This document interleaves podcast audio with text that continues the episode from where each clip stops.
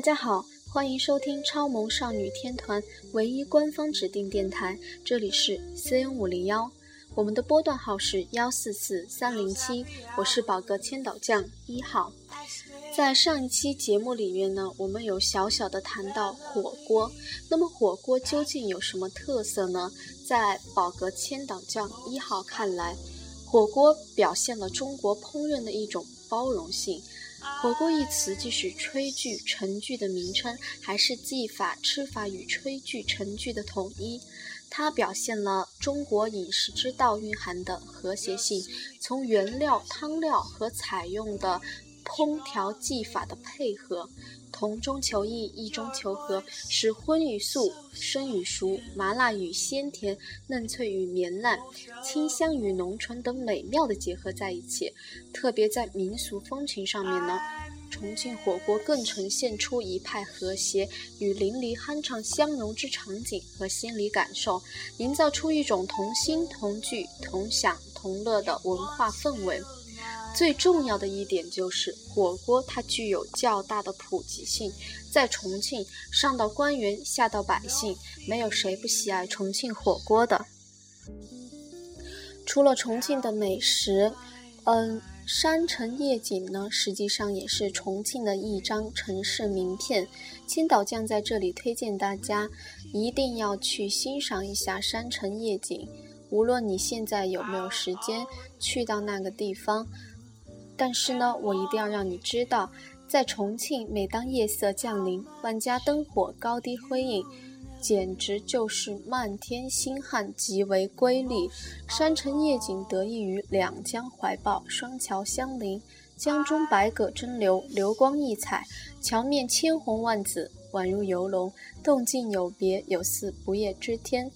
重庆市区呢，三面临江，一面靠山，以山筑城，建筑层呢那是叠耸起，嗯，道路盘旋而上，由此形成了以里的夜景。布兰夜景味道重庆，重庆以辉煌的夜景闻名。接下来呢，让我们稍作休息。在后面几分钟呢，宝哥千岛酱一号会为大家继续讲重庆有什么好看的，有什么值得看的地方。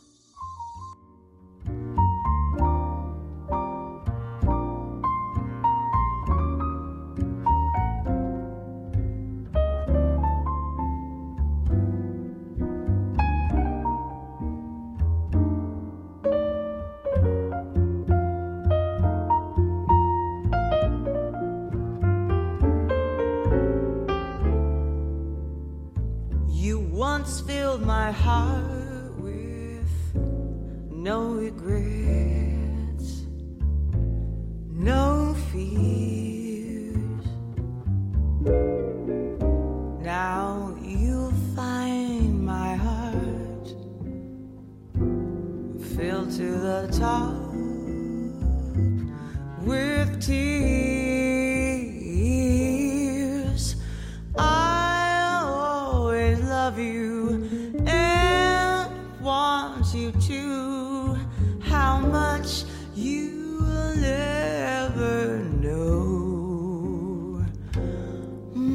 most of all.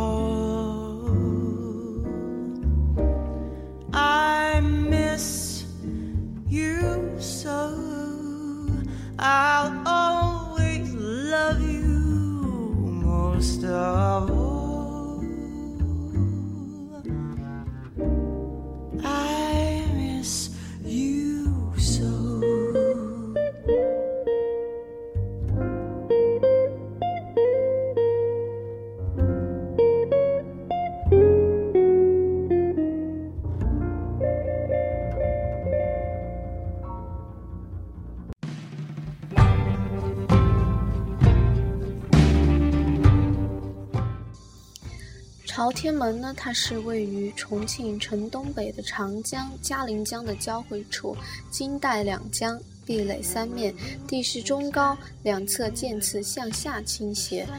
嗯，在这里，千岛酱推荐你去看朝天门。今天的朝天门客运码头之上有宏伟的朝天门广场，是俯瞰两江汇流、纵览沿江风光的绝佳去处，十分壮观，可以说是。右侧长江汇合嘉陵江水后，声势一发浩荡，穿三峡，通江汉，一泻千里。还有一个地方呢，其实也值得大家去瞧一瞧，就是中国三峡博物馆在重庆。三峡博物馆呢是保护、研究、展示重庆和三峡地区历史文化遗产与人类环境物证的公益性文化教育机构。实际上呢，是弘扬和培育民族精神的重要文化基础设施。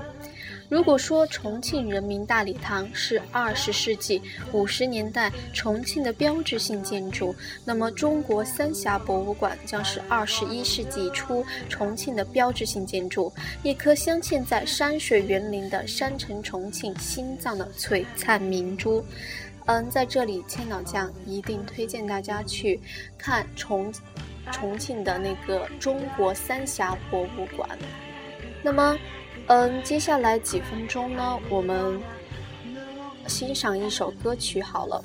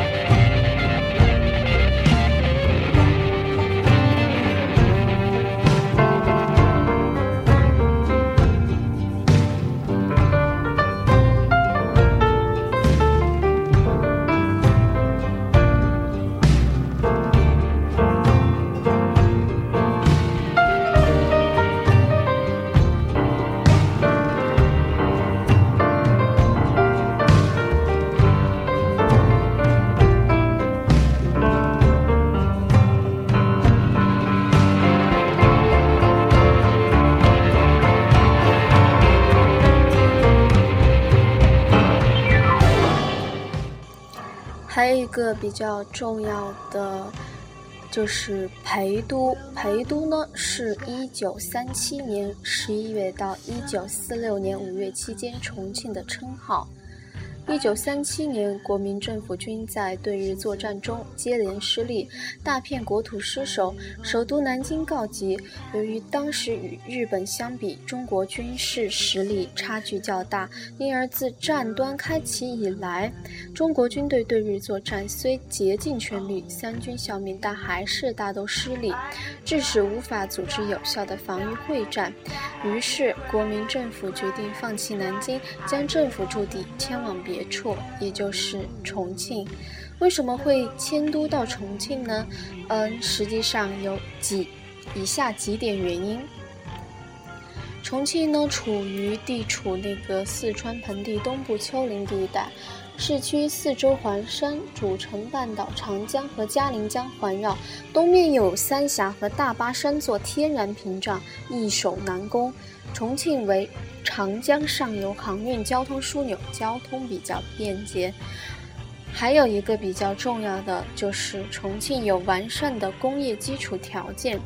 重庆虽然物产贫瘠，但邻近所在之四川省成都平原自古就被美誉为天府之国，土地肥沃，物产丰富，有极大的战略储备资源。中国国民政府迁都后，重庆从一个中国西南的工业城市一跃成为当时中国的政治、军事、经济、文化中心，并成为世界反法西斯战争的中心之一。同时呢，重庆也是承担了极为惨重的代价。由于地势阻挡，日本陆军无法进入四川盆地，遂改变战略。一九三八年二月十八日起，日本陆海军航空部队对重庆展开航空进攻作战，为期近六年的无差别轰炸，史称“重庆大轰炸”。那么沉重的话题就不再说起了，感谢大家的收听，这里是超萌少女天团唯一官方指定电台 CN 五零幺，我们的波段号是 FM 幺四四三零七，我们下期再见。